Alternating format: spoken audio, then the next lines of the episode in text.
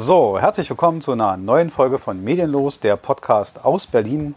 Heute mit einem Thema, wo wir relativ viel Respekt vor hatten, weil es immer gerne ein falsches Fahrwasser gerät, was ich gestern auch erfahren durfte. Aber erstmal, äh, hallo Marc. Hallochen. Ja, hier mit am Mikrofon Markus Kuslinski. Ähm, die Sendung heute wird sich um das Thema drehen, Politiker und Berufsausbildung, Schulausbildung. Ähm, sekundär mit der Frage, sollten Politiker eine Berufsausbildung haben, sollten sie ein abgeschlossenes Studium haben? Ähm, hilft das weiter in der Arbeit der Politik und äh, auch mit der Wechselbarkeit? Also erstmal, wir senden ja zum ersten Mal in diesem Jahr, im Jahr 2020 und haben eine relativ lange Pause gemacht, ich glaube von Oktober. Ja, ja. Wir haben eine ja, relativ ja. lange Pause. Wir wollten uns immer mal wieder treffen, dann war, hatte der eine oder andere kleines Pläsierchen oder Genau. ein bisschen Wir werden alt. Halskratzen, ja, ja. Wir werden alt und dann kamen gesundheitliche Sachen und dann kamen familiäre Sachen und wie das immer so ist, plötzlich ist so ein Jahr rum. ja. So, also kommen wir erst im Januar wieder zusammen und, machen Wir heute. sind doch wieder da. Und wir sind wieder da, haben es doch geschafft, wir haben alles überlebt, alles gut.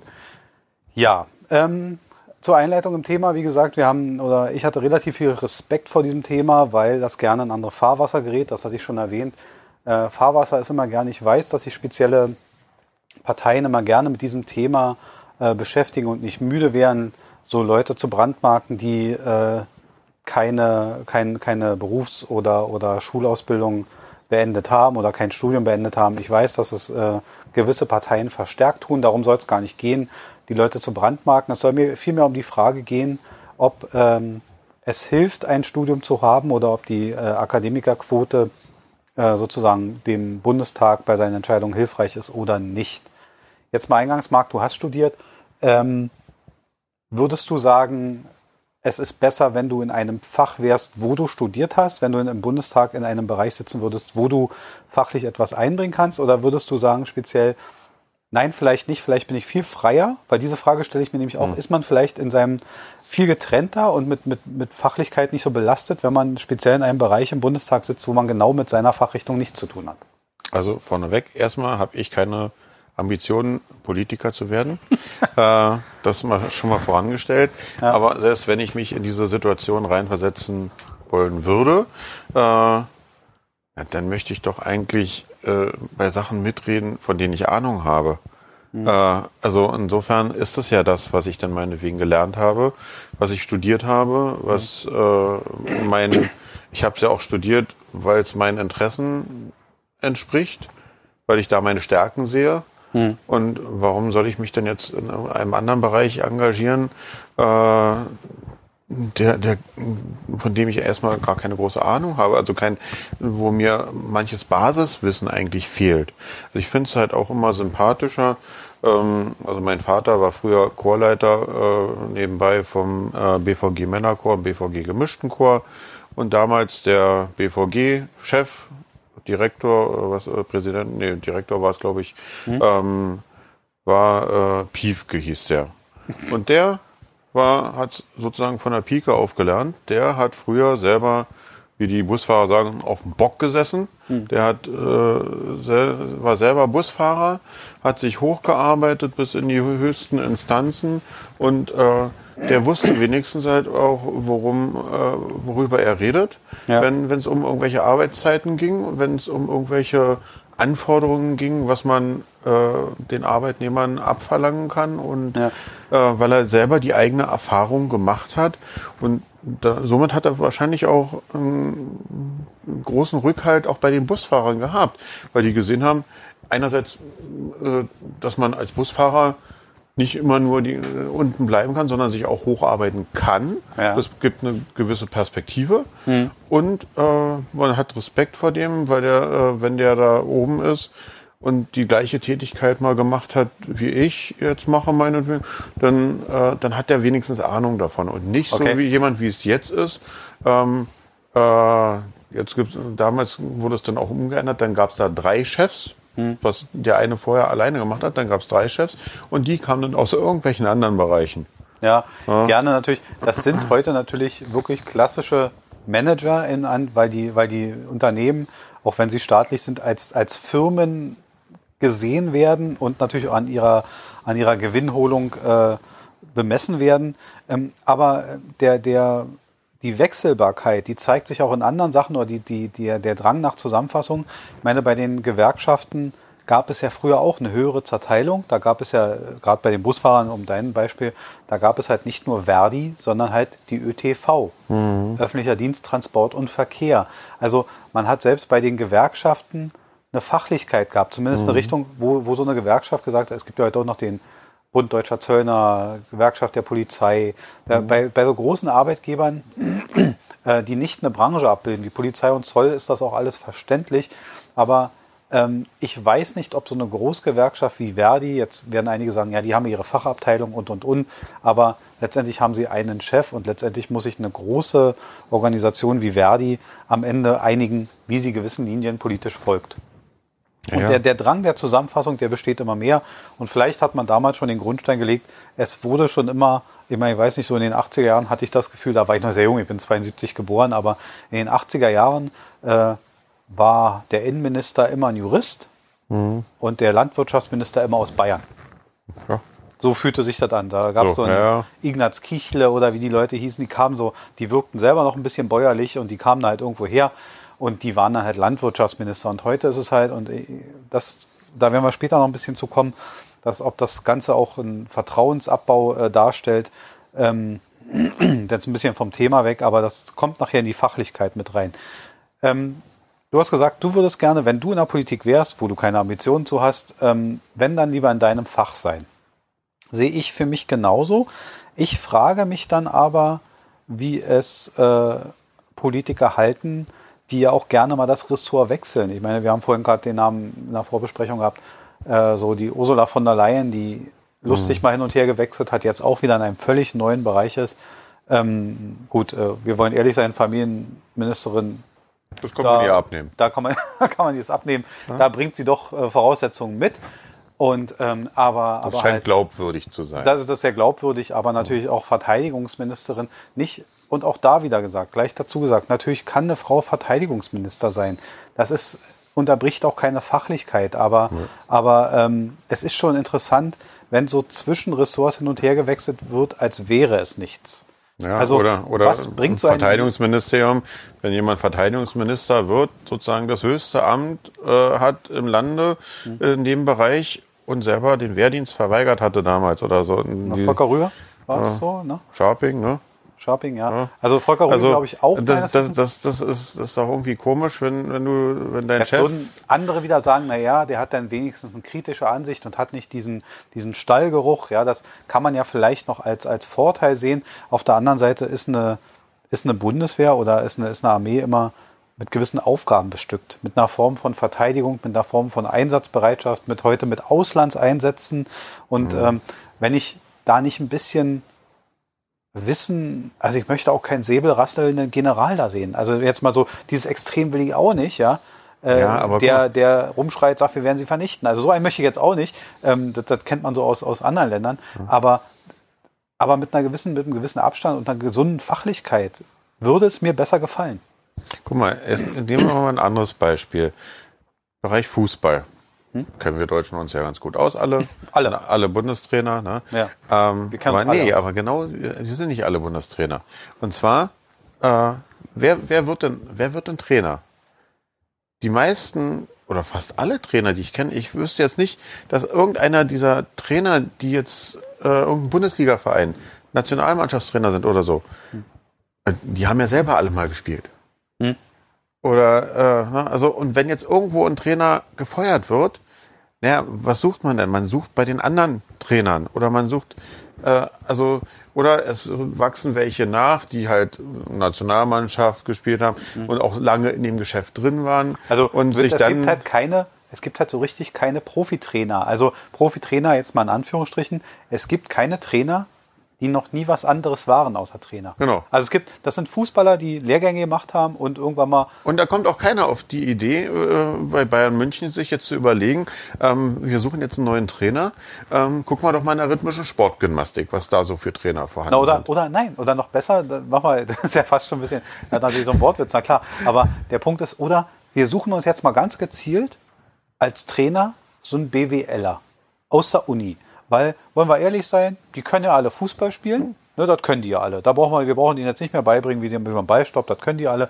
Äh, Fußball spielen können die Jungs ja alle. Wir wollen die ja nur wirtschaftlich und mhm. spieltechnisch auf, auf einem gesunden Maß halten. Oder anders, nicht so ein BWLer, das wäre ja eher so Präsidiumsriege. Nee, wir holen uns einen reinen Motivator. Also einen rein so einen Jürgen Höller, so ein Chaka-Typ, mhm. der also nur noch hingeht und die Leute bei Laune hält, damit sie möglichst in der besten Stimmung da den Rasen zertreten. Das ist natürlich nicht der Sinn. Also am Ende braucht man, und da sind wir wieder beim Thema Glaubwürdigkeit. Wie würde das in der Mannschaft funktionieren, wenn die wüssten, der ist ja kein Fußballer? Mhm. Wie würden sie ihm seine Kommandos abnehmen? Und jetzt sind wir wieder Rückschluss in der Politik, wo, wo ich eigentlich drauf. wie, wie weit sind wir da in der Fachlichkeit, im Vertrauen, im Vertrauen gegenüber der, der, den Wählern, wenn die Leute spüren, wissen, lesen, was auch immer, Zweifel haben, dass derjenige das fachlich kann? Dann haben mhm. wir ein mhm. Problem mit der Glaubwürdigkeit.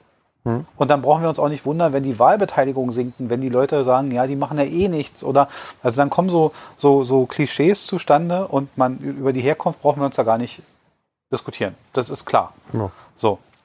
Rudolf Scharping, leidlicher Radfahrer, ist Verteidigungsminister. Ja, als Verteidigungsminister hast du ja auch den Ressort Sport unter dir. Dann das ist ja. Sehr weit hergeleitet. Okay. Äh, allerdings war er ja auch kein Profi-Radfahrer, sondern ist, nee, ja, gut. Das wissen wir. Wir haben ja seine Unfälle miterlebt und mhm. auch seine Schwimmaktivitäten im Pool von Mallorca mit seiner Freundin. Also wir wissen ja alle, er ist ja ein sehr aktiver Sportler, er war sehr aktiv und mhm. äh, an welcher Front auch immer er da gekämpft hat, wir wissen nicht. Also, ja. nee, aber das ist schwierig. Und genauso wie soll sich so ein Soldat fühlen, der sich durch den vertreten fühlt, wenn er weiß, der hat das nie gemacht. Mhm. Wie sieht das aus? Und, und ich sag mal, es gibt natürlich künstliche Bereiche. Innenministerium ist eigentlich äh, immer vorbelegt für einen Juristen. Ähm, das macht auch Sinn, weil Innenministerien eigentlich nur Gesetze und Sicherheit und sowas erlassen. Da macht das auch Sinn. Aber ähm, ich würde mir ja glatt noch fallen lassen, wenn man sagt, okay, der Landwirtschaftsminister kommt aus, aus einem Bundesland, was so viel Landwirtschaft hat. Mhm. Dann kommt er eben aus Niedersachsen, Bayern oder Baden-Württemberg, wo anteilig viel Landwirtschaft ist. Okay, mhm das lasse ich mir auch noch als gefallen. Aber wenn derjenige nie einen Trecker gesehen hat, dann hätte ich auch damit Probleme. Und weißt du, was ich auch nicht verstehe? Normal ist es doch so, wenn du irgendwo einen Beruf ausübst, dann gibt es da Hierarchien, da gibt es Abteilungen, Abteilungsleiter und äh, immer wieder bestimmte Chefebenen. Ja. Ne? Und äh, sagen wir mal so, wenn du in deiner Position, wenn dein Chef jetzt irgendwie aus Altersgründen irgendwann wegbricht oder sich wegbewirbt oder ne, und diese Stelle vakant wird, dann ist es ja normal in den Betrieben, dass man auch guckt, dass man Aufstiegsmöglichkeiten hat. Hm. Dass man aufsteigen will, sich beruflich weiter qualifizieren will, ein ja. bisschen mehr verdienen und sowas gehört ja alles damit zusammen. Ähm, und in dem Fall bei den Politikern ist es aber immer wieder so, da die Stelle fällt weg und wir suchen uns von irgendjemand irgendwo anders einher und setzen den, den Leuten, die da unten arbeiten, den nächsten neuen davor. Warum ist es bei Ministern meistens äh, so, oder warum ist es nicht so, dass wenn die Minister mit ihrem Stab da ja zu tun haben und ein Minister irgendwann ausscheidet, dass dann sein Staatssekretär, der ja die eigen, auch die, die richtige Arbeit hat, der im Tagesgeschäft drin ist, der weiß, äh, was mhm. bisher besprochen wurde, äh, der weiß, was, was zu tun ist. Warum der nicht nachrückt? die denn nicht nach? Ja, das, das wären doch eigentlich die qualifizierten Leute dafür, oder? Inhaltlich sicher. Ich glaube, was sie nicht haben, ich glaube, dass der Minister immer eine Form von, ja, also der die Minister. haben eventuell nicht immer das richtige Parteibuch. Das ist, äh, das kommt natürlich auch eventuell, aber sagen wir mal, ne? dreist die Sache stimmt. Da wird auch ein bisschen hin und her gesiebt, dass das passt. Aber mal dreist, das Parteibuch stimmt, glaube ich, eins der Probleme ist, ähm, so ein Minister ist ja letztendlich medientechnisch ein Tanzbär der wird ja ein bisschen vorgeführt. Mhm. Und der muss ja auch, sag ich mal, bereit sein, sich vor Kameras zu präsentieren. Und ich glaube, diese zweite Reihe, die du meinst, so diese, diese parlamentarischen und politischen Staatssekretäre, die sind nicht ganz umsonst in der zweiten Reihe. Ich glaube auch, die ein, der eine oder andere fühlt sich da wohler. Mag ja sein. Also, aber, aber es kommt, es kommt doch fast nie vor, dass einer von denen Nein, aufsteigt. Eher selten, oder man kriegt es nicht so genau mit. Und das also, kann ich mir nicht vorstellen, wenn du schon in der Position bist, dass du nicht ab und zu mal auch diese Ambition hättest, okay, dann kann, kann ich jetzt ich noch den kleinen Schritt auch noch nach oben machen. Ja, ja. Und jetzt mache ich noch den Minister und dann habt ihr noch mal ein bisschen mehr verdient. Ja, hab's mal verdient. Aber ich, ich, verstehe aber deinen Ansatz. Meine Frage war auch, und ich habe sie mir auch äh, in meiner Vorbereitung so ähm, so, so immer wieder ist sie mir durch den Kopf gegangen und meine Frage war, kennen wir, also du jetzt in dem Fall, aber, aber kennen wir einen Job, den man ohne Vorqualifikation ausführen kann, der mit der Verantwortung eines Politikers vergleichbar ist? Und ich sage jetzt mal, Technikchef beim BR zählt nicht. ja. Hm. Und da wird schon eng. Also man muss ja mal sehen, welche Außenwirkung, welche, welche Lenkwirkung so ein Politiker hat hm. Mit seinen Handlungen. Also natürlich nicht alleine, na klar, über ein Parlament hinweg und und und. Aber die Realität in so einem Parlament sieht ja aus, es gibt ja eine gewisse Form von Fraktionszwang. Ich weiß, jeder Politiker ist in seiner, in seiner Handlung eigenständig, aber am Ende die Realität sagt immer, es gibt eine, ein Fraktions- oder ein, oder ein politisches Ziel der Partei. Mhm. Das wird auch über die Fraktionen erwirkt und am Ende ähm, ist das nicht immer die Einzelmeinung jedes Einzelnen, wie da das Stimmkärtchen in den, in den Automaten geschoben wird. Hm, also ja. der Punkt ist aber. Der Fraktionszwang so. Ja, ja, den, den, gibt es ja, der ist ja auch real und der ist auch verständlich und ich verstehe das auch alles, wie es funktioniert. Aber das Ding ist natürlich ganz einfach, man muss sehen, ähm, auch die, die Gefahr, dass da jemand dazwischen sitzt, der, weil ihm die fachliche Eignung fehlt oder die fachliche Erfahrung fehlt, sich von so einer Fraktion zu sehr instrumentalisieren lässt, ist ja auch da. Mhm. Also die, die, die, jetzt kann man Politiker nicht lernen. Auch schwierig. Aber wenn er in einem Bereich sitzt, wo er keine Ahnung hat oder über etwas abstimmt, wo keine Fachlichkeit da ist. Mhm. Ich weiß gar nicht, ob Politiker heute die Zeit hat zu sagen, Moment mal, wir stimmen hier gerade über Verteidigungsrecht ab in der Fraktion oder im Gesamtbundestag. Ähm, ich bräuchte mal kurz eine Stunde Zeit, damit ich mhm. mich mal mit jemandem, der das kann, naja, Das mit kann. dem Lernen, das hätte man dann vielleicht schon eher äh, in Amerika, wo es dann auch in den Schulen dann schon wirklich so den klassischen Debattierclub gibt. Ja. ja. Ne? Wo, wo halt sowas wie Debatten führen oder auch, mhm. äh, das ist ja im Amerikanischen viel, viel mehr verankert, auch dass äh, der Schulsprecher quasi richtig äh, ein, ein, einen Wahlkampf gehen muss. Ne? Einen Wahlkampf ja, macht, ja. ne? Und ja. äh, um gewählt zu werden, damit er die Schule vertreten kann. Also das ist schon äh, eine ganz andere Ebene als hier bei uns an den Schulen. Wer, will, die Hand hebt. wer will Klassensprecher werden? Alle und, zwei heben die Hand. Genau, und sind die, die, die sind ja, dann nee. halt und mhm. dann werden sie, dann werden die in einer ähm, Klassen in einer Schulkonferenz, wenn die äh, Schüler da alle zusammensitzen, die Klassensprecher, werden die als Schülervertreter dann nochmal für die gesamte Schule. Aber wir sind beim Aber Thema Qualifikation. Und da, wie gesagt, da, da bin ich, es gibt kaum etwas Vergleichbares. Und ähm, es ist so schwierig, weil die Leute selten in ihrem Fachbereich tätig sind. Ich sehe da nicht immer was Schlechtes. Vielleicht ist man auch unbefangener, wenn man an einen fachfremden Bereich rangeht.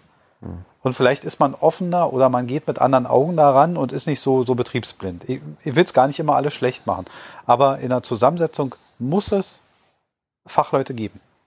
Also es muss irgendwo, und ich habe bei der, bei, bei Regierungszusammensetzungen in der Ministerebene nicht immer das Gefühl, dass die erste Reihe fachlich komplett durchbesetzt ist.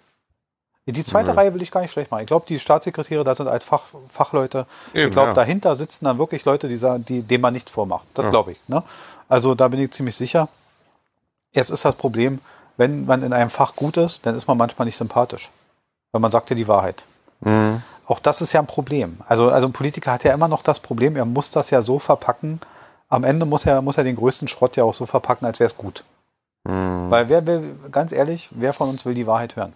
Ja, und vor allem, also ne? gibt, und die unbequeme Wahrheit. Die unbequeme, wollte ich gerade sagen. Also äh, gibt ja äh, gute Nachrichten, verbreiten sich ja ganz einfach. Ne? Ja. Wenn wir sagen, okay, ich habe eine gute Nachricht und da würden wir dann äh, wieder Steuern äh, zahlen sogar und äh, das ist kein Thema. Aber den Leuten zu verklickern, äh, wir müssten ein bisschen die Steuern da irgendwo anheben, damit wir da in der und der Ecke äh, was mehr haben und mehr investieren können. Ja, ja. Äh, das ist halt so da, wir, wir waren schon mal beim Thema Steuern, soweit ich mich zurückerinnere. Äh, der Punkt ist, ich glaube, dass das Steuern zahlen nicht das Problem ist. Und wir sind auch nicht alle überbelastet, was Steuern bezahlen. Ich glaube, was die Leute wenig sehen, ist, wofür sie bezahlen. Das ist immer, das, ich glaube, mhm. das haben wir in unserem Podcast schon zwei, dreimal erwähnt, dass immer noch zu wenig erklärt wird in einfachen Worten, wofür man eigentlich bezahlen soll damit etwas ausgelöst wird. Man müsste den Leuten auch erklären, dass Steuern in Deutschland überhaupt keine Zweckbindung haben. Mhm. Also jemand, der denkt, man zahlt Hundesteuer, damit Hundehäufchen weggemacht werden, das ist leider nee. falsch. Also es kommt in einen Riesentopf und es wird nach Bedarf. Kfz-Steuer, das ist nur für Straßen. Für die Straßen. Nee. Völliger Quatsch. Also nicht die neue Autobahnteilstück wird nicht mit den Kfz-Steuern gebaut, alles Quatsch. Also es kommt in große Töpfe und wird, wird nach Bedarf verteilt. Das müssen die Leute wissen. Äh, das Problem ist, wenn sie immer weniger erkennen, dass sie aus diesem Bedarf auch, auch etwas herausziehen, wenn Sie das nicht mehr deutlich erkennen, dann wollen Sie auch die Steuern nicht mehr bezahlen und dann kommt es zum Problem. Ich würde ganz gerne mal ganz kurz ein paar Zahlen, ich bin ja mal der Versuch ja mal Zahlen ranzubringen, damit wir die Sache ein bisschen transparenter machen. Graf Zahl. Genau, ich bin der Graf Zahl. Ähm, wir, ich habe mir mal herausgesucht, das kann man relativ klar herauslesen, ähm, wie viele Akademiker anteilig im Bundestag waren. 1949 bei der Erstellung des Bundestages waren es 43 Prozent. Klingt gefühlt wenig. Da stellt man sich fast die Gut, Frage, Man kann natürlich aber auch sagen, zu dem Zeitpunkt. Äh, wie viele waren da übrig? Ne? Also Ja, genau, ja. Also da mussten erstmal Akademiker nachkommen. Also ich verstehe die Zahl. und wer, wer konnte äh, äh, vorher überhaupt studieren? Ja, ich glaube sogar, der erste Bundespräsident Lübcke war sogar Postbote meines. Also er war irgendwie bei der Deutschen Bundespost und der hat ja auch sich relativ stark blamiert vor der Königin damals. Aber also ganz klar, ähm, äh, man hatte also 57 Prozent Nicht-Akademiker in einem deutschen Bundestag. Also da waren wahrscheinlich der eine oder andere, ich weiß, äh, weiß es nur von äh, Norbert Blüm zum Beispiel, hat vor seiner Karriere Werkzeugmacher gelernt bei Opel. So, wenn ich das jetzt Ja, noch richtig in Erinnerung ja. habe. Also der hatte wirklich einen Lehrberuf. Was ihn, glaube ich, in seiner ganzen Sicht, was einen Menschen ändert oder, oder anders macht, wenn derjenige ein Arbeitsleben hatte. Äh, Vergleich, ich meine mal gelesen zu haben, Gerd Schröder ist Rechtsanwalt von, Mhm. äh, ist auch, hat auch Staatsexamen und alles, aber ich meine, er hat nie als Rechtsanwalt praktiziert. Der war relativ schnell Juso und, und da auch sehr hoch Ja. und, und hat dann da am, am, am Bundestag gerüttelt, ich will da rein und so, man kennt das alles, was so erzählt wurde. Ähm, also ich will damit sagen, ganz viele Leute, und ich kenne auch aus, aus kommunalem Bereich Leute, die haben eigentlich nie ein Berufsleben gesehen. Ja, wenn manche, wenn Jungpolitiker unter 30 sind, äh, Ja. ein Studium abgeschlossen haben und schon bereits im Bundestag sitzen. Ja, wann wollen die ein Arbeitsleben gehabt haben? Genau. Genau. Und da bin ich, dieses Arbeitsleben, ich will jetzt nicht, und das ist die Frage. Die Frage ist ja, wenn man sagt, wenn man eine, eine Berufs- oder einen Studienabschluss als, als Voraussetzung für den Politiker ähm, durchsetzen wollen würde, dann würde man das Mindestalter, weil in unserem Gesetz steht, wir sind ab 18 Jahren wahlberechtigt und wählbar. Sobald man das als Voraussetzung schafft, ist man ja ab 18 gar nicht mehr wählbar. Man kriegt ja mit 18 weder eine Berufsausbildung hin noch einen, noch einen Studienabschluss. Das heißt also, man würde das Wählbarkeitsalter automatisch hochsetzen. Jetzt könnte man sich darüber streiten, Aber ob das schlecht Bundespräsident, ist. Bundespräsident kannst du auch nicht äh, mit 18 werden. Nee, 40. Ne? Da muss man warum 40 sein. Denn, warum denn das? ne? Ja, das hat sicher mit der Repräsentationsfähigkeit zu tun. Aber du hast recht, komischerweise gibt es, Beruf, gibt es äh, Teile in der, in der Verfassung, die ein Mindestalter vorsehen. Also eine, eine Unumgänglichkeit ist es nicht. So. Ja. Aber um, um nochmal die Zahlen vorzuführen, also wie gesagt, 49, 43 Prozent Akademiker. In den 70er Jahren, großer Sprung, waren es schon 70 Prozent, in den 90er Jahren mehr als 80 Prozent. Und wir sollen heute bei über 90 Prozent liegen. Da gibt es keine genaue Zahl zu. Es gibt so Aufstellungen, wie sich das alles ähm, ähm, teilt. Es gibt auch Politiker ohne Studium, aber da kommen wir nachher noch so ein paar Namen, werden wir nachher noch erwähnen, ähm, ganz ohne Bewertung der Leute. Aber die Sache ist die, wenn man sich über die Zeit guckt und, und sagt jetzt, man hat angefangen irgendwo bei 43 Prozent Akademiker und ist heute bei über 90 Prozent, dann ist meine spitze Frage, ist die Politik besser geworden? Also das wäre ja, die Leute sind ja angeblich immer gebildeter. Also wenn man, wenn man in einen Bundestag reinguckt und da, da sitzen 90 Prozent äh, Akademiker, dann müssten das ja furchtbar gebildete Menschen sein. Jetzt muss ich dazu sagen, ich habe auch schon Ärzte kennengelernt, die haben anscheinend, also man geht ja davon aus, dass ein Arzt ein 1,0 Abi hat und dann sein Studium angesetzt hat, sein Medizinstudium. Äh, nicht jeder Arzt, den ich kennengelernt habe, wirkte auf mich sonderlich helle. Also auch da muss ich ehrlich sein, das ist nicht immer, das setzt leider nicht das eine mit dem anderen zusammen. Noch ein paar Zahlen, weil wir gerade da sind. Du kommst gerade wenig zum Zug, aber Ja, muss ich- gerade mal ich- ich möchte so ein Gitter bilden. Ja. Muss gerade mal so ein Gitter bilden. Ähm, hat noch in unserer Vorbesprechung, ich ja schon ein bisschen erzählt. Wir haben im Bundestag 709 Abgeordnete, davon 152 Juristen. Das ist die größte Gruppe mit, mit 20 Prozent. Ähm, gut, in einem Bereich wie Politik nicht erschreckend, weil Macht alles Sinn. um Gesetze herum, da braucht man immer Leute, die da auch ein bisschen Gesetzessicher sind. ne? Genau, die auch wissen, wie man so einen Text liest und schreibt und so. Das, das kann ich verstehen. Das ist auch eine, eine gute Gruppierung. Äh, 14 Mediziner derzeit, das wirkt wenig, wenn man denkt, dass Gesundheit eigentlich so ein großes Thema ist. Sozi- im Sozialbereich. genau, also das wirkt fast ein bisschen wenig. Ähm, da, dann kam deine Zahl, die, die du sehr interessant hast, 35 Lehrer, wo du so gesagt hast, warum sollte ein Lehrer Politiker sein?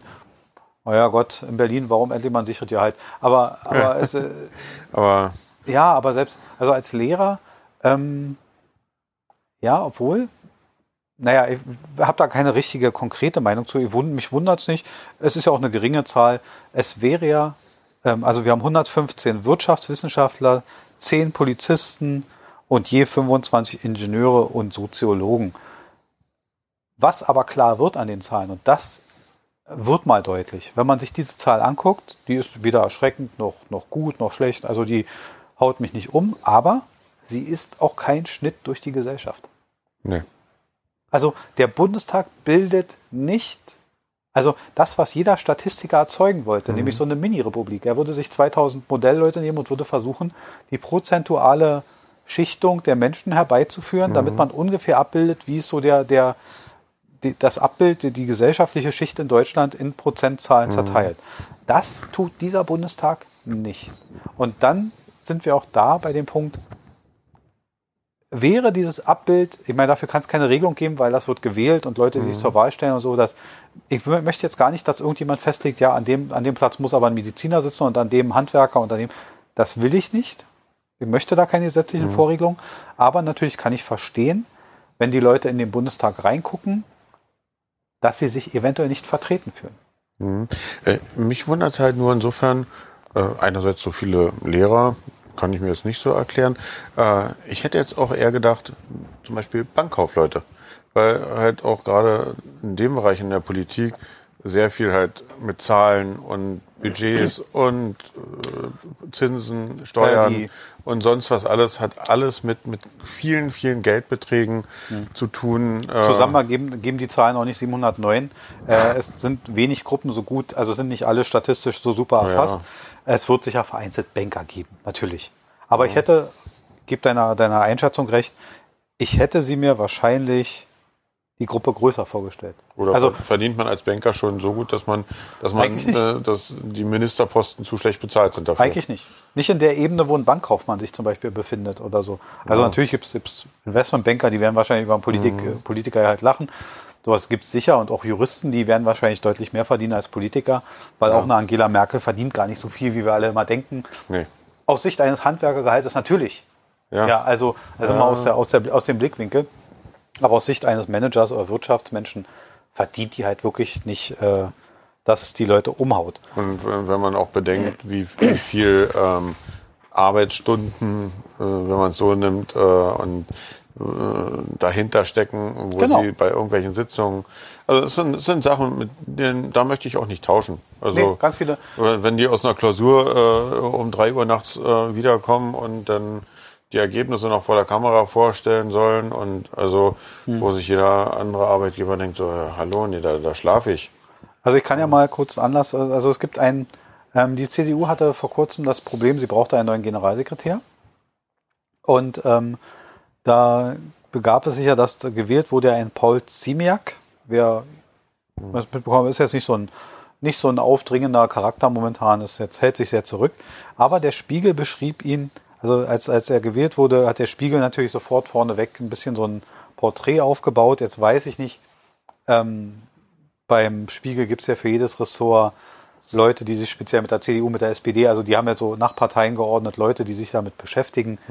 Und ja, ähm, Paul Ziemiak wurde nachher in dem Artikel beschrieben äh, als Aussiedler, als Kind, äh, als, als Aussiedlerkind. Also er hat dann ein Studium der Rechtswissenschaften ähm, ähm, begonnen, ist dann durchs erste Staatsexamen hat er nicht bestanden, ist dann ohne Abschluss geblieben, hat ein Studium der Business-Kommunikation nicht abgeschlossen und ist seitdem Werkstudent. Jetzt nicht unbedingt eine Erfolgskarriere. Also äh, man ist jetzt ein bisschen, also jetzt aber, ganz unbewertet. Aber man, man, muss, man, muss, man muss ja auch so sehen, äh, es gibt ja Leute, die haben unheimlich viel Ahnung äh, in irgendeinem Bereich, sind aber auch wirklich nicht die Prüfungsmenschen. Ich Ja, will, also das war jetzt auch ganz so- unbewertet, aber ich meine nur mal so, wie selbst der Spiegel so einen Menschen dann bewertet. Ja. Und jetzt ist natürlich das Problem, wie kriegt man in so eine Bewertung und so eine, in so, so eine Aufstellung dann auch noch ein Vertrauen gegenüber WLAN rein? Der Spiegel ist ja kein kleines Medium. Ist ja ein Leitmedium in Deutschland. Mhm. Er wird ja, ist ja so leitend, dass von dem Spiegel wird ja, von keinem Magazin wird online so viel abgeschrieben wie vom Spiegel. Mhm. Also diese Beschreibung hat sicher noch mehrere Leser gefunden. Und jetzt sind wir wieder beim Thema Vertrauen.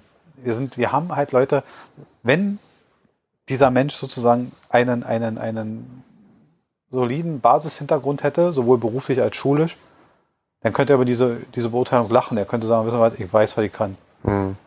Wird er wahrscheinlich auch ja. behaupten, aber jetzt, jetzt stehen da Daten dem entgegen. Aber das ist auch so ein bisschen äh, so eine deutsche Mentalität. Ähm, in Amerika ist es ein kleines bisschen anders, wenn, wenn du da, äh, da wird nicht immer nur auch auf Abschlüsse geguckt, hm. sondern wenn sich jemand beweist, kann er es auch weiter schaffen und in einen Job schaffen, obwohl er da vielleicht nicht den, den erforderlichen Abschluss hat. Ja, bei, uns, bei uns ist es sogar so, äh, haben wir auch die Beispiele, auch wieder beim Fußball meinetwegen, da gibt's Leute, die dann äh, das Traineramt kurzzeitig übernehmen. Hm. Ähm, dürfen dann, glaube ich, drei Monate lang äh, oder so den Verein übergangsweise noch als, als Cheftrainer in der mhm. Bundesliga weiterführen. Aber der Verein muss, muss gucken, äh, wie er ein, mit A-Trainer-Lizenz rankriegt, weil der darf dann da nicht weiter dann trainieren. Hatten mhm. wir schon, schon mehrere Fälle. Irgendeiner ist jetzt, glaube ich, auch wieder in der Bundesliga, der dann halt ersetzt werden muss, weil, weil er nicht die erforderliche A-Lizenz hat. Ja. Obwohl meinetwegen die letzten zehn Spiele, davon hat er acht gewonnen oder so. Äh, ja, vollkommen sehr, egal. Also, ja, wir sind sehr lizenzgeneigt in Deutschland, das ist so. Wir sind aber auch, ähm, ja, man muss sehen, unsere Kultur, und das ist ein kulturelles Problem, wahrscheinlich haben wir deshalb auch einen, so, so einen Hang zu Abschlüssen. Unser Schulsystem ist preußisch-militärisch. Ja, und das Leben in den USA zum Beispiel ist, ist verhältnismäßig kapitalistisch. Mhm. Es kann, ich glaube nicht, dass Michael Jordan bei seinen Erfolgen jemals hätte wem einen Schulabschluss nachweisen müssen. Ja. Da hätte niemand nachgefragt. Und trotzdem hätte jeder gesagt, boah, was hat der für eine geile Leistung abgeliefert, der Gute. Mhm. Auf der anderen Seite machen wir aber in der Politik den Fehler. Ich meine, wie oft wurde ein Günter Grass nach seiner Meinung zur Abrüstung befragt? Mhm. Ich meine, der Mann war Autor. Der hat nicht, dass er nicht menschlich eine Meinung dazu hat. Darum ja, geht's nicht. Ja, aber wenn er in einer Talkshow sitzt und danach gefragt wird, dann ist es ja in einer Talkshow möchte ich ja eine Fachmeinung abbilden. Ja. Und dann frage ich Günter Grass, einen Autor, ja. nach der Abrüstung.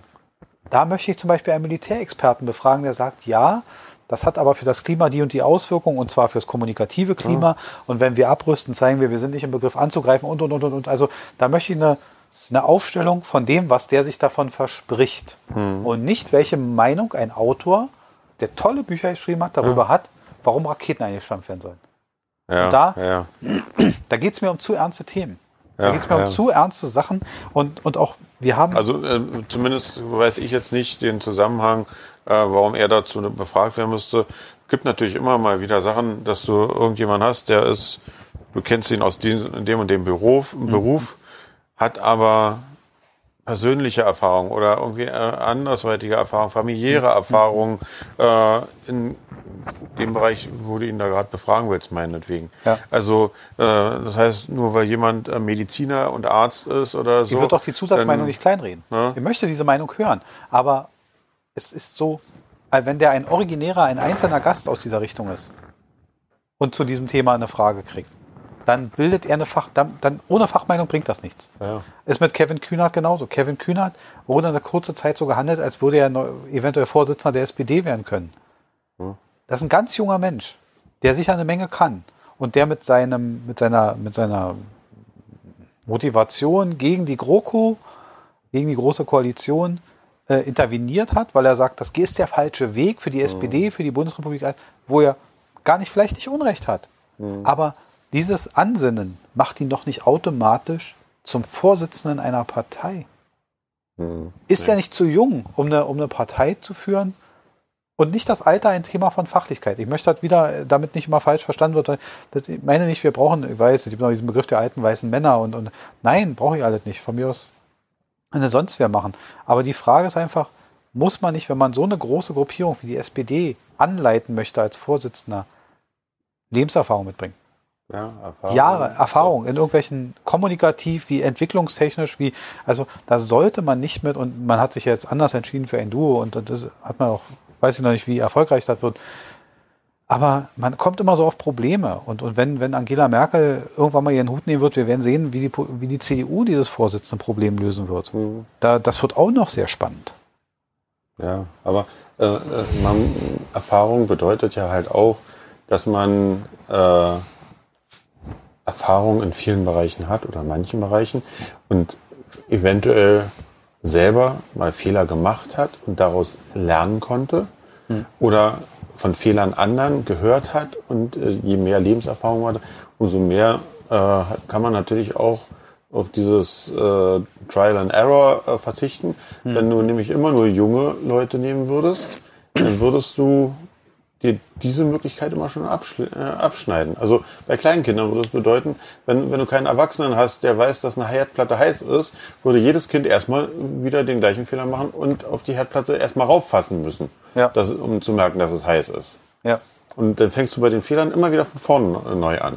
Und wenn, wenn du aber erfahrene Leute hast, dann können, können manche Leute da schon sagen, nee, also da, den Ansatz brauchen wir gar nicht erst anzufangen der hat uns vielleicht schon mal äh, dahin getrieben. Mhm. Ähm, lass uns mal gleich den Ansatz probieren. Passt zur jetzigen Zeit. Wir sind in den, wir sind wieder, klar, alle 100 Jahre kommen wir dahin.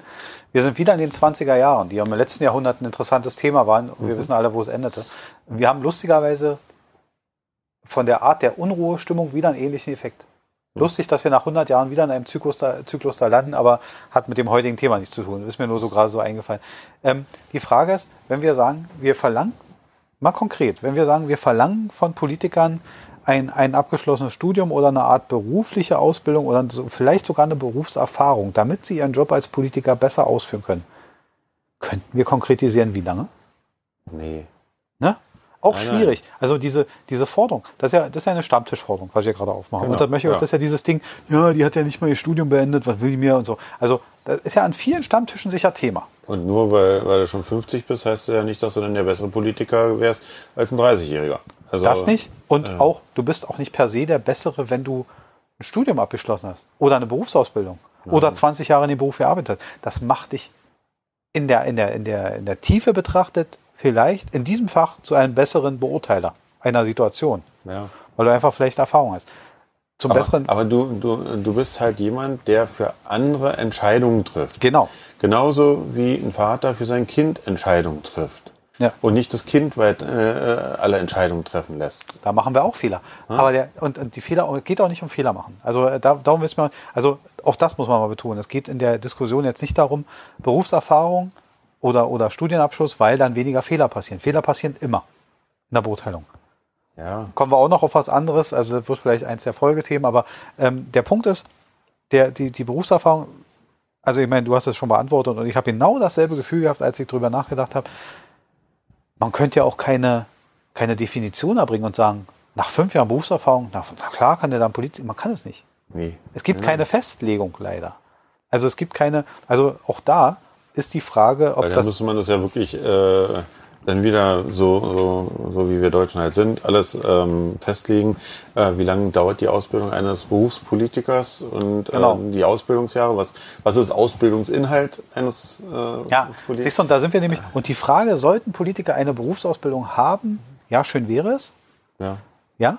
Sollten sie einen Studienabschluss haben? Oh, bitte. Ja, ja gern, gern. Von mir aus können sie noch in ihrer Politikerzeit erwerben, aber, aber genau, und jetzt kommen wir auf den, aber wir können nicht festlegen, Berufserfahrung, nein, ich habe keine Ahnung. Also ich habe suffisant vor kurzem gesagt, also gerade vor ein paar Minuten gesagt, ja, Gerhard Schröder hat meines Wissens nie als Anwalt praktiziert. Mhm. Gregor Gysi, ja, so wissen wir. Ja, so, ja. Ähm, schätze Gregor Gysi als großen Rhetoriker. Ja, war auch letztens wieder bei Markus Land sehr lustig. Genau. Ein großartiger Mann. Und, und, und, und, und ähm, Gerhard Schröder ja, kantiger Charakter auch durchaus, also hat als Bundeskanzler einen Eindruck hinterlassen. Muss man ihm mal lassen. Mhm. Egal wie gut, wie schlecht. Hm. Agenda 2010, Sülz, Sülz, Sülz. Aber, aber er hat ein Bild abgelassen. Und ich glaube, das leider manchmal an so, an so einem, und der Helmut, der, der Erste, ich meine, wir wissen alle noch, der lange genug war er da, mhm. hat, hat, hat ich meine, was hat der Mann für einen Eindruck hinterlassen? Das ist eben der Punkt. Manchmal ist er halt, ist so ein Bundeskanzler, das ist ja jetzt auch eine Spezialform, das ist kein Minister. Ein Bundeskanzler ist ja, ist ja eine Galionsfigur letztendlich. Einer Regierung. Wobei, genau genommen meinst, meinst du eigentlich Helmut den Zweiten? Ja. Weil Schmidt wäre Schmidt war ja der wär erste denn, wenn denn der ja, Erste. Ne? Mann, den ich sehr, Helmut Schmidt auch, ein Mensch, den ich sehr schätze übrigens. Aber, oder geschätzt habe. Ähm, ja. Kommen wir mal auf ein paar, ein paar Personalien. Also, wie gesagt, wir, wir sind uns darüber einig. Gerne. Wenn Sie es hätten, wäre es sicher gut. Zweite Frage ist, sollten Politiker ressortmäßig dann auch in der Nähe ihrer Kenntnisse, ihrer, ihrer Studien eingesetzt werden? Meine Meinung, ich glaube, es wäre besser. Ja, äh, also irgendwie. Also ein, ein ich will damit sagen, ein Land. Selbstverständnis, weil äh, Ja. ich, wenn ich jetzt Sport studiert habe und äh, oder wegen Lehramt studiert habe, dann äh, sehe ich mich eher im Bildungswesen aufgehoben als äh, Verteidigungswesen. im Verteidigungsministerium oder ähm, Ich sehe auch, also genau das nämlich mein Denken auch. Äh, warum sollte ein Agrarökonom im Verteidigungsministerium sein? Ja. Da, ich bin in der Stadt aufgewachsen und äh, Landwirtschaftsminister sein. ja, Äh, macht auch keinen Sinn, ne? wenn man tiefer drüber nachdenkt. Und das ist genau der Punkt. Das ist nämlich die Frage, also wie gesagt, die Zusammenfassung, ja, natürlich Berufserfahrung, wenn sie da ist, gern, abgeschlossenes Studium gern, Beruf gern, äh, in der Nähe der Einsetzung seines Berufes gern. Ich mache da jetzt keinen Muss draus, aber ich glaube, in der Masse setzt man zehn Leute ein und acht davon Berufs in einem Zweig, wo sie Ahnung haben und zwei davon daneben, glaube ich, machen die acht mehr Sinn. ja, ja, es wäre schon Glaub schön, ich. wenn der Landwirtschaftsminister einen Bullen vom Ochsen unterscheiden kann. Genau. Ja. Das wäre schön. Und da genau an dem Punkt sind wir nämlich. Und es geht gar nicht um das, um das Bashen. Wir werden zwar jetzt ein paar Personalien nennen und wir werden sehen, wir werden sehen, dass das nicht immer mit, mit Fachlichkeit, Sympathie oder mit dem, mit der politischen Karriere zu tun hat. Ähm, ich bin jetzt gerade mal so an, an meiner, an meiner, an meiner Liste am gucken. Ähm, ich habe mal ein Beispiel. Äh, Petra Pau. Äh, Pumuckel, ne? Entschuldigung. Ich wollte nicht sagen. Äh, ja, Petra Pau, optisch sicherlich äh, auffällig. Wir, wir kennen sie alle. Lange in der Politik gewesen, ist jetzt nicht mehr aktiv. Äh, Ich hatte letztens mal überlegt, wäre eigentlich ein super Pärchen gewesen mit dem von den Prinzen damals. Der hatte auch so eine roten Haare. Mit gehabt. Tobias. Ja, ja, weiß Ja, nicht. Ja, okay. Ja, Also, ja, äh, interessant. Die hatten beide frisurenmäßig. Was da wohl rausgekommen wäre. Ja, frisurenmäßig ein? Knaller. Nein, Petra Pau zum Beispiel ist bis 1985 Lehrerin gewesen. Also, Studium, Lehrerin, so. Also ist fachlich durchaus in ihrem Bereich sehr laute Person. Also man merkt, die hat in der Klasse gestanden. Da war, äh, Aber die kamen aus den neuen Bundesländern. genau. Richtig? Und Ja. äh, aber da äh, Frage ist jetzt, äh, Was war mit der hätte, Lücke, ne? hätte- sie die Lehrbefähigung auch jetzt, jetzt noch? Weil damals war das ja, äh, Ich hab wurden ja jetzt- nicht alle. Ja, ja. Kann ich nicht sagen, weil ich es nur so rausgeschrieben habe. Es ging mir auch gar nicht um diese, um diese Vergleiche, geht es mir gar nicht. Ähm, zum Beispiel oder, oder auch ähm, ein Mensch, der gerne mal aneckt, Sigmar Gabriel. Sigmar Gabriel, ein Mensch, den ich mittlerweile nach einem Interview vor dem Spiegel in Hamburg sehr lustig finde. Ähm, der sich so Sachen leistet, die ich nicht immer teile, aber das ist eine andere Geschichte. Ähm, Sigmar Gabriel hat ein Abitur gemacht, klar, er hat ein Lehramt für Germanistik, Politik und Soziologie abgeschlossen. Mhm. Also der Mann ist Lehrer, hat also durchaus abgehakt hinter sich. Mhm. Kann ich, kann ich akzeptieren. Äh, ich glaube, der hat sicher das eine oder andere äh, Politikstudium, kann man sagen, ja, er ist ja genau Fach in seinem Fach gelandet, obwohl ein Politikstudium sehr Oberfläche ist und nicht in die Tiefe geht. Da geht es ja mehr so um politische Systeme. Aber ich will damit sagen, ich glaube, er versteht was fachlich von dem, was er da tut. Da glaube ich dran. Und da glaube ich auch, äh, hat nicht immer die richtigen Entscheidungen getroffen, aber wer tut das? Immer richtige Entscheidungen treffen. Ähm, Helmut Schmidt hat mal in, ein, in einer Sendung von 3 nach 9, wer sie noch kennt, ist ja uralt, ähm, da saß er als, als, als weißer Dampf stieg auf, wie immer, und äh, saß er da und dann hat in Zeiten vor Internet, muss ich dazu sagen. Und dann wurde er so, dann hat er was erzählt, dann kriegt er eine Frage gestellt, dann gab er eine Antwort und dann hat die Moderatorin gesagt, ja, aber Herr Schmidt, vor zehn Jahren haben Sie, also erstmal Respekt vor der Rechercheleistung ohne Internet, da müssen die ja richtig gekramt haben, um diese, diese rauszufinden. Und da, da saß er da und dann hat er gesagt, äh, da haben Sie ja was ganz anderes gesagt und dann saß er da und dann sagte er den Satz, wissen Sie was? Da habe ich mich geirrt. Mhm. Aber ich bin ja mit, meinen, mit meinem Wissen in den letzten zehn Jahren auch nicht stehen geblieben. Ich habe heute andere Kenntnisse. Ich habe mich seinerzeit einfach geirrt. Ich habe das falsch eingeschätzt. Großartige Fähigkeit, Ja. bewundere den Mann heute noch dafür, dass er so offen in einer Fernsehsendung gesagt hat, wissen Sie was, da lag ich falsch. Und ich habe bis heute anderes Wissen, aber möchte gerne wieder von Politikern hören, zu sagen, wir haben uns da geirrt. Ja. Menschlich ja. passiert und die Menschen könnten es verstehen. Neue, neue, neue Faktenlagen erschaffen neue Erkenntnisse und dann kann man auch mal eine andere Meinung vertreten, dass ja. Atomenergie doch nicht das Nonplusultra ist und so alles so harmlos ist und oder vielleicht am Ende sagen, es gibt Alternativen oder also ja. wie gesagt, es gibt immer Erkenntnisse und die Welt bleibt nicht stehen. Das erzählen wir uns jeden Tag, aber an gewissen Sachen tun wir so, als würde sie stehen bleiben und als wenn hm. Erkenntnisse von vor 100 Jahren heute noch gültig genau. wären. Die Erde ist eine Scheibe. Genau. So. Dann äh, noch ein Beispiel war, äh, was ich rausgesucht habe, Joschka Fischer. Joschka Fischer äh, verfügt tatsächlich über einen Taxischein. Okay. So. Äh, schön. Gut, äh, kann man mit machen. So, aber trotzdem vielleicht äh, als als heute hätte eventuell Ursula von der Leyen um ihre ganzen genau, so. bräuchte genau. schon P-Schein, oder? Die bräuchte dann schon P-Schein. Ja, hat der Taxifahrer nochmal. ähm, nee, aber das ist gut. Jedenfalls hat er den und so. Ähm, wiederum äh, auch ein Charakter, wie gesagt, ist alles nicht bewertet und ich möchte gar nicht, ich muss jetzt mal wen anders nehmen, damit nicht immer äh, aus eine, einem Lager das kommt. Ähm, die Dr. Franziska Giffey ist Diplom-Verwaltungswirtin, weiß ich zufällig aus eigener Erfahrung, weil ich sie in Ausschüssen schon gesehen habe. Ähm, sie ist halt so ein Verwaltungsgewächs und sie hat das halt, hat sich dementsprechend weitergearbeitet. Mhm. Äh, Jens Spahn Renate Künast, auch gerne genommen. Renate Künast ist Juristin, Volljuristin, finde ich auch sehr gut. Ähm, Jens Spahn, da kommst du jetzt zu deinem, was du vorhin gesagt hast, Ausbildung als Bankkaufmann, mhm. dann duales Studium an der Fernuni Hagen für Politik, Bachelor und Master, beides gemacht. Mhm. Kann man sagen, Fernuni würden jetzt viele wieder gerade, weil man mhm. die Person Jens Spahn nicht unbedingt so geil findet, würden viele drüber lachen. Aber unter anderem irgendwo hintergeklemmt, was gemacht und hat äh, einen Abschluss gemacht. Kann ich erkennen. Mhm. Gut oder schlecht, naja. Ja. Äh, Claudia Roth, ab, nach Abiturstudium der Theaterwissenschaften abgebrochen nach zwei Semestern. Katrin Göring-Eckert, Abitur, dann Studium der evangelischen Theologie, nach vier Jahren abgebrochen. Also es gibt schon den einen oder anderen. Ähm, die Grünen führen auch, es gibt tatsächlich eine Statistik der Studienabbrecher nach Fraktionen. Die Grünen führen mit 8,8 Prozent äh, in der Fraktion an derzeit. FDP folgt dann, dann kommt die SPD und und und. Geringste Studienabbrecherquote CDU, CSU mit drei Prozent. Mhm. Ähm, gar völlig unbewertet, sind nur Zahlen, die kann man nachgoogeln und deswegen habe ich sie mal genannt. Aber erstaunlich fand ich, als wir uns so auf dieses Thema so ein bisschen äh, verständigt hatten, habe ich auch nachgeguckt.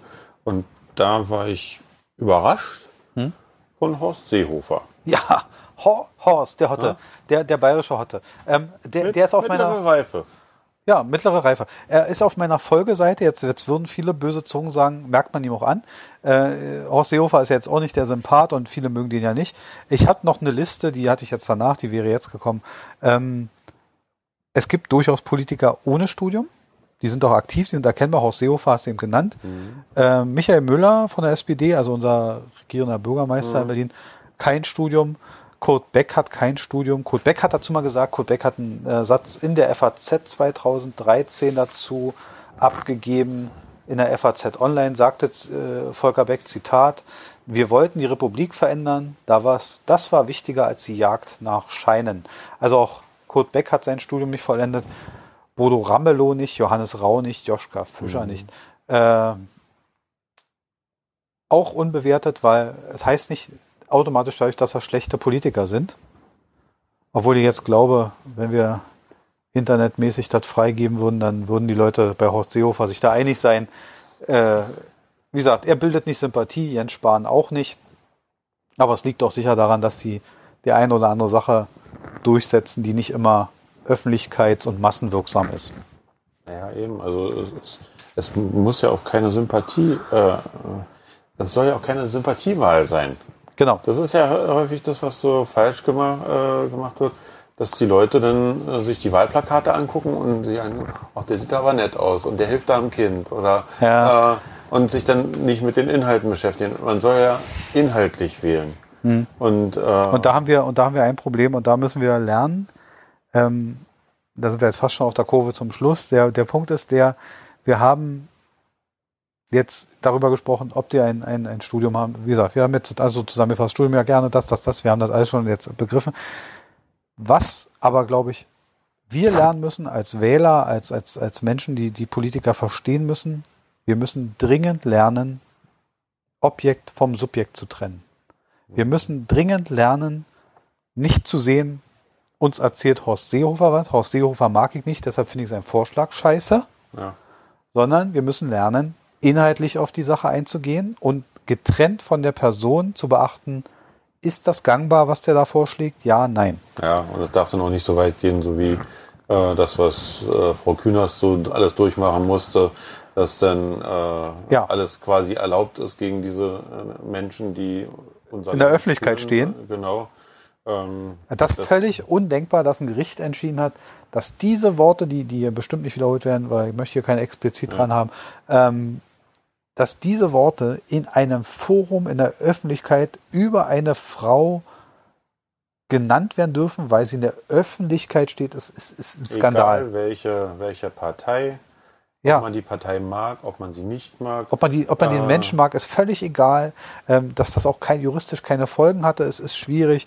Ähm, man muss aber sehen, um, um, man sieht es ja auch bei äh, Jens Spahn hatte diese relativ schwierige Aufgabe, ähm, eine Impfpflicht einführen zu wollen. Hm. Und da wurde sicher auch wenig über den Sinn und Zweck der Impfpflicht, sondern viel über die Person Jens Spahn diskutiert. Hm. Und da müssen sich Leute disziplinieren, da müssen sie anfangen und sagen dazu, ob ich diesen Menschen Jens Spahn mag, kann jetzt nicht Thema der Sache sein. Nee. Was sagt er inhaltlich? Was sind die, sind, die, sind die Parameter seiner Vorschläge? Passen sie, bringen sie eine Verbesserung? Oder noch viel besser, so, so funktioniert das gesamte politische System, funktioniert so, überwiegen die Vorteile. Ja. Und zu erkennen, ja, es hat Nachteile, aber wenn die Vorteile überwiegen, müssen wir können und müssen wir damit leben? Das ist die Frage, die sich dann stellen. Und nicht an der Person festgemacht. Ich würde nie. Weil an, ansonsten landen wir in einem Bereich, wo wir schon mal waren, wo wir einer Person eventuell einfach nur hinterherrennen, weil wir ja. das gerade toll finden, was er, äh, wie, wie, er sich gerade präsentiert. Äh, und uns und uns kurzzeitig diese diese Wünsche nach dem Mund redet und uns genau. einfach oder oder mit Verlockung kommt. Diese Gefahr besteht ja. Wir sind ja wir sind ja alle nicht dumm und wir merken ja, wie wie populistisch manche Geschichten angegangen werden und, und wie schnell da doch eine gewisse Menge an Menschen einem Thema hinterherrennt. Mhm. Und eins ist mal klar, die Leute, die in diesem Form von Populismus arbeiten, haben eins mit Sicherheit nicht, einen Studienabschluss. Mhm.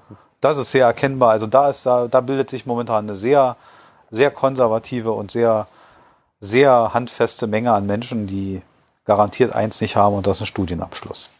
Also wäre, wenn man auch mal so sagen will, sollte es ein eine Ausbildung zum Politiker geben, wäre wahrscheinlich eines der wichtigsten Fächer Rhetorik. Ja. Aber Rhetorik ist auch, kann auch sehr belastend wirken. Es gibt Künstler der Rhetorik, wie, wie den Herrn Gysi, wie wir vorhin hatten. Gregor Gysi ist ein, ist ein in der Rhetorik äh, auch noch mit einer, mit einer immer suffisanten Komik eingebaut. Also der kann das schon sehr, sehr gut. Ähm, aber Rhetorik heißt leider auch, sich auf Zuhörer einzustellen. Und äh, was mir auffällt in Talkshows ist leider, ähm, diese Berufsausbildung der Politiker müsste, die wir nicht wollen, ich möchte das gar nicht, wenn ich drüber nachdenke, aber die müsste ja sogar eine Anpassungseigenschaft an den Zuhörer noch einbauen. Also Rhetorik ist ja eins, ich kann hochgestochen sehr rhetorisch reden, aber dann habe ich die Gefahr, dass keiner mich versteht. Mhm. Und das ist eben die große Kunst der Politiker und, und, und ähm, das ist vielleicht auch eine Sache, die haben, hatten Helmut Schmidt, obwohl er sehr gebildet war, hingebekommen, äh, hat auch Gerhard Schröder teilweise sehr gut hinbekommen. Äh, Gregor Gysi bekommt das immerhin eben so zu sprechen, dass man ihn versteht. Mhm. Und auch mal in, ab, im Abgeordnetenhaus gibt es einige Reden, YouTube kann man darüber befragen, an einem Punkt, wo Gregor Gysi ganz oft sagt, ja, wir können uns ja jetzt hier im fachlichen Bereich können wir gerne diskutieren, aber wir müssen nochmal erklären, wie es wirklich ist. Und wo er dann in sehr einfachen Schilderungen die Auswirkungen beschreibt. Mhm. Und das ist eine Sache, die müsste viel mehr kommen auch wenn die nicht Thema und so weiter, aber das ist fast eine Generalforderung, erklärt mehr, wie es wirklich ist und wie es sich wirklich auswirkt und nicht immer nur, wie es sein könnte. Ich hätte gerne, dass ich das Gefühl habe, wenn ich an Politiker denke, Politiker sehe, höre, dass, dass ich das Gefühl habe, egal welche Partei dort da jetzt äh, gerade dran ist, dass ich wirklich das Gefühl habe, äh, dass man, dass auch die Politiker, wenn sie untereinander verschiedene Meinungen haben, gemeinsam trotzdem das Ziel haben, uns voranzubringen. Mhm. Und das Gefühl habe ich leider nicht immer, weil, äh, weil ich das Gefühl habe, es sind Parteiinteressen stehen immer im Vordergrund. Mhm. Und äh, wenn eine Partei jetzt zum ersten Mal im Fernsehen ein, ein Ziel formuliert hat und die andere Partei denkt sich so, Mensch, wäre eigentlich gar nicht so schlecht gewesen, aber da die jetzt schon diese können wir es nicht können mehr machen. wir es jetzt nicht machen. Also müssen wir quasi dann mhm. so das ist mein Gefühl momentan von Politik, äh, wo, wo ich der Meinung bin, es ist schade, äh, da gab es, glaube ich, andere Zeiten, wo dann doch mehr Leute gemeinsam versucht haben, äh, das Land voranzubringen und gemeinsam was Gutes zu schaffen hm. und nicht äh, immer wieder über Scharmützel nachzudenken. Ja, äh, oder, oder wenn da ein guter Ansatz ist, dann, dann kann ich den nicht übernehmen, weil der ja von den anderen ist. Also muss ich einen ähnlichen Ansatz und den anderen immer wieder schlecht machen und äh, so kommt man nicht voran. Genau. Das ist ja fast schon ein politisches Statement. Wir sind jetzt also so, so weit von der Politik bist du dann wieder doch nicht weg. Der Punkt ist, und das soll jetzt auch der, der, der, der Schlussbogen sein, ähm, ja, äh, Politiker sollten berufliche Erfahrung haben, gern. Wir haben es, wir würden die rechtlichen Regelungen, wie sie bestehen, nicht umkippen wollen es gibt viele intelligente Politiker, es gibt sicher auch, und das ist ein Schnitt durch die Gesellschaft, es gibt natürlich auch äh, weniger geeignete, das ist alles im Bundestag vorhanden und diese Mischung soll auch sein, die muss auch sein. Ähm, aber meine, und, und deine Forderung hast du eben vorgebracht, meine Forderung wäre, dass Politiker viel sensibler damit sein müssten, auf wen sie wirken. Weil wenn, wenn ein Mensch, der noch nie in seinem, in seinem Leben, in einem Berufsleben stand, aber Regelungen in, in Arbeitsbereichen trifft, die arbeitende Menschen treffen, dann sollte er dann eine gesunde Demut an den Tag legen und viel darüber nachdenken, ob seine Forderung oder seine, seine Auswirkung wirklich so ist, dass die den Menschen hilft. Und dann kommen wir auf deinen Bogen. Ähm, auch eine Forderung, die ich durchaus so unterstreiche, wie sie ist. Ähm, viel mehr in der Politik. Und dann können wir das Thema hier ad acta, sollten sie einen Beruf haben. Ich schenke den Leuten ihre Berufserfahrung, ihr Studium und alles und ich verzeihe alles, was sie da machen und es ist mir egal, wie sie auf ihr, auf ihr Mandat gekommen, wenn sie eins mehr ins, ins, ins Auge fassen, nämlich das gemeinsame Ziel. Mhm. Das höhere Ziel. Wenn sie das mehr beachten und genau da bin ich bei dir, zu sagen, mir sind diese parteiinternen Scharmützel viel zu hoch, viel zu sehr bewertet. Äh, nein, ich kann es nicht machen, weil das hat die SPD jetzt gemacht. Wir sind aber CDU, wir können jetzt da nicht an demselben Vorschlag arbeiten, weil dann können wir das unseren Wählern nicht erklären. Alles Schwachsinn. Am Ende zählt das höhere Ziel. Deswegen, also ich könnte also nicht Politiker werden, weil ich äh, dann halt doch zwar meine Meinung habe, ja. aber äh, ich meine Meinung äh, der, der, der Meinung der Partei eventuell manchmal unterordnen müsste, hm. was ich dann auch wiederum nicht richtig finde. Ja, genau. Und am Ende wollen wir ehrlich sein, niemand, der ein Wahlkreuz macht, stimmt zu 100 Prozent dieser Partei am Kreuz zu. Wird immer ja. Punkte geben, die einem nicht gefallen. Das muss auch so sein. Das muss auch so, das, so ist das Leben, ja. Man hat nie 100% Übereinstimmung, wer so hat, erzählt, erzählt auch Quatsch. Ja. Resümee des Tages, des Podcastes. Von deiner Seite aus. Also ich habe ja, hab ja hin und wieder immer so kleine Resümees gezogen. Wie gesagt, wäre schön, wenn die Leute Berufserfahrung hätten. Und die in einer Fachrichtung einbringen. Ne? Und das immer so die aus ihrer Fachrichtung äh, einbringen, das wirkt nach außen hin auf jeden Fall immer glaubwürdiger. Ja, vertrauensvoller als, auch, ne? Dass diese als wenn jemand von außen äh, kommt und äh, mal den Managerposten, mal den Managerposten und da einen Managerposten hat. Ja. Ähm, weil, vor allen Dingen, wenn, wenn, ich sehe, dass jemand von da nach da nach da wechselt, äh, fragt man sich auch, da ist keine Kontinuität. Denn, genau. Also, äh, Wie kann der in allem so viel wissen? Also ja, ne, also hm. das, ja. das macht für mich keinen Sinn. Also äh, insofern wäre es schön, wenn man, wenn man sieht, okay, der ist eine Koryphäe auf seinem Fachgebiet, ja. äh, der ist Mediziner, dann soll er ins Gesundheitswesen ja. und äh, dann soll, soll er da sich einbringen. Aber äh, warum er denn unbedingt Verteidigungsminister werden soll, äh, ja, weiß ich nicht. Ja. Ja, also wir haben komischerweise viel das Verteidigungsministerium erwähnt, ähm, aber es ist so als Beispiel so ein sehr gutes. Also fassen wir mal zusammen. Ähm, mehr einbringen in die Fachrichtung, die man auch vertreten kann, mehr Kontinuität und am Ende die höheren Ziele beachten. Ich finde eigentlich, das ist ein ganz gutes Schlussresümee und fast ein kleines politisches äh, Forderungspaket. Ähm, vielleicht hört uns ja sogar mal ein Politiker, das wäre faszinierend. Ähm, wenn ihr diesen Podcast gehört habt und ihr habt eine Meinung dazu und ihr seid irgendwie dagegen, dafür, es ist uns eigentlich egal. Erstmal bewertet uns auf jeden Fall bei iTunes oder ähm, schreibt uns ein kleines Kommentar dazu, positiv, negativ. Das ist uns eigentlich erstmal, macht das, wie ihr denkt. Äh, wer uns erreichen will, eine Nachricht schreiben will, mal ein bisschen Aktuelles erfahren will, kann unter Instagram bei medienlos der Podcast reinsehen. Da gibt es zu jeder Sendung ein kleines Bildchen und da kann man auch dann seine Kommentare loswerden. Ja, die Stunde ist voll, wir beschließen es. Jo, damit wären wir durch. Und ich würde sagen, ja, vielen Dank fürs Zuhören. Bis zum nächsten Mal. Ein paar Themen stehen noch an. Ich weiß noch nicht, welches Thema als nächstes drankommt. Wir haben noch ein paar Sachen in der Mache. Unter anderem für mich interessant. Wir hatten noch ein Thema vorbereitet ähm, über digitale Verjährung. Wird vielleicht noch eins der nächsten Themen, weil ähm, ich persönlich der Meinung bin, dass nicht alles 100 Jahre im Netz bleiben kann und man sich nicht nach 25 Jahren daran messen lassen muss, was man vor 25 Jahren gepostet hat, weil auf das alte Helmut Schmidt Zitat vor, man entwickelt sich in der Zeit und daran sollte man nicht immer aufgehängt werden. Gut, ja. aber Bü Bücher sind auch von den alten Ägyptern überliefert, ne? Also insofern. Ja, aber daran wird man ja nicht gemessen. Das ist ja dann Kultur, ne? Aber ja. So viel zur heutigen Sendung. Mir hat Spaß gemacht. Ich hoffe, dir ja, auch ein bisschen. Ja, klar. Es war wieder interessant. Ja, dann bis zum nächsten Mal und tschüss. Tschüss.